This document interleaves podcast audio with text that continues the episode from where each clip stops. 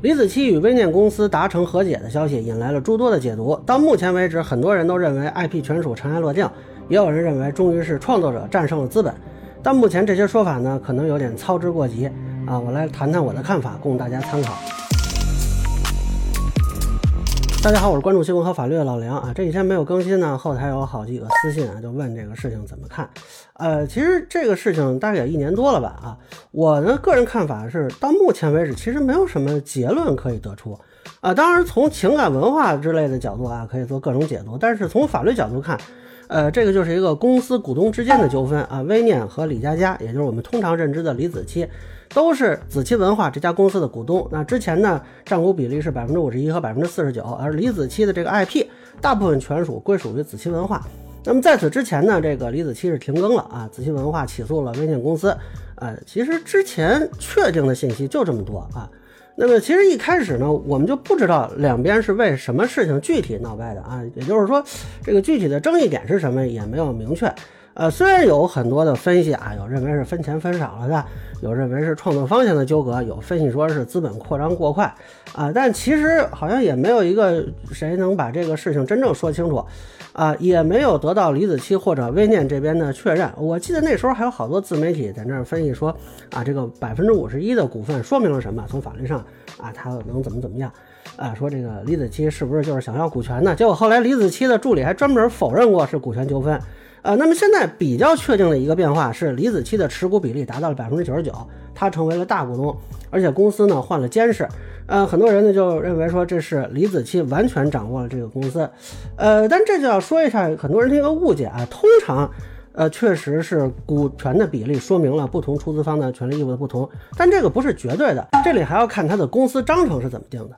啊，比如说，虽然之前微念有百分之五十一的股权，那按说呢可以更换法定代表人，直接撤诉。所以我看当时有人分析说，这家公司的章程里可能有什么什么条款是阻止了微念。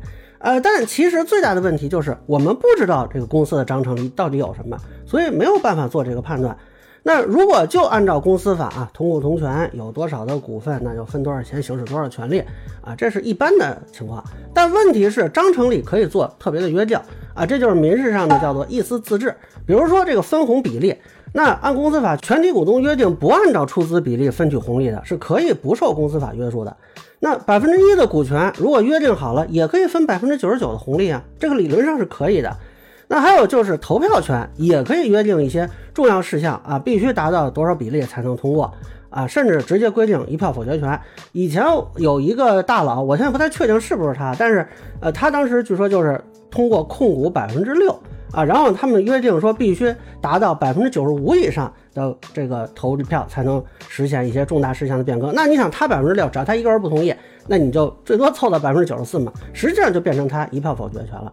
呃，这个其实是很简单的，你只要在章程里写明啊一些事项，比如说，呃，像他这个百分之九十九，那规定就是说啊，必须全体股东同意，那他百分之一的股权就在实际情况里啊，就变成了说啊，可以一票否决。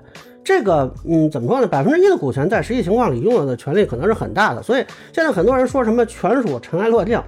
呃，其实从一开始，这个 IP 权属就在子期文化。现在虽然说这个子期文化的股权比例发生了变化，但是我们不知道内部的，呃，这个权益分配是怎么样的。而且呢，微念它毕竟保留了百分之一，那这百分之一到底意味着什么？或者说双方谈判的结果里啊，李子柒赢得了什么？这恐怕还是要看他获取到这百分之九十九的股权到底他付出了什么。总不见得是微念公司突然想通了，视钱财如粪土吧？而且呢，既然之前他助理说了。嗯，不是股权纠纷。那么现在单纯以股权比例的变更来判断，似乎也不是很合理。更关键的是，大家注意啊，现在宣布和解的消息是从微念公司这边出来的。那中国企业家杂志呢，说是采访到了一个投资人，这个人说啊，李子柒这个账号要恢复更新了。那紫金文化和李子柒本人目前没有看到表态，甚至没有媒体采访到他们。那么这个信息能不能确认啊？我其实只是怎么说呢，谨慎乐观吧。还是要看李子柒本人这边有什么表态或者行动啊，才能最终判断。其实我倒很好奇，就是为什么有这么多人，尤其是一些律师和媒体，在明知道公司章程未公开且李子柒未明确表态的情况下，就单方面渲染说所谓尘埃落定。呃，究竟单纯是过于乐观呢，还是说有什么其他的原因啊？倒是让我觉得很奇怪的一件事情。呃，不过既然微念现在确实保留百分之一的股权呢，说明两边甭管是情愿不情愿吧，都还是一个继续合作的状态啊。那这种合作到底能否持续，是不是能满足双方的诉求，这才是后续李子柒这个 IP 能够更好发展的前提。因为否则就算是啊一段时间之内把问题搁置了，未来难免不出问题。所以呢，从一个观察者角度，有一个对法律问题比较好奇的人的角度啊，我倒是更想知道他们和解之后的运作是一个什么样的。可能从法律层面探索创作者与机构合作之间的方式啊，对我来说更有观察的价值。那以上呢，就是我对李子柒与微念和解电话的一个分享。个人浅见咱们说了，欢迎不同意的小伙伴评论区弹幕给我留言。如果您觉得说还有点意思，您可以登录腾讯新闻搜索“老梁不郁闷”，关注我，我会继续分享更多关于新闻和法律的观点。谢谢大家。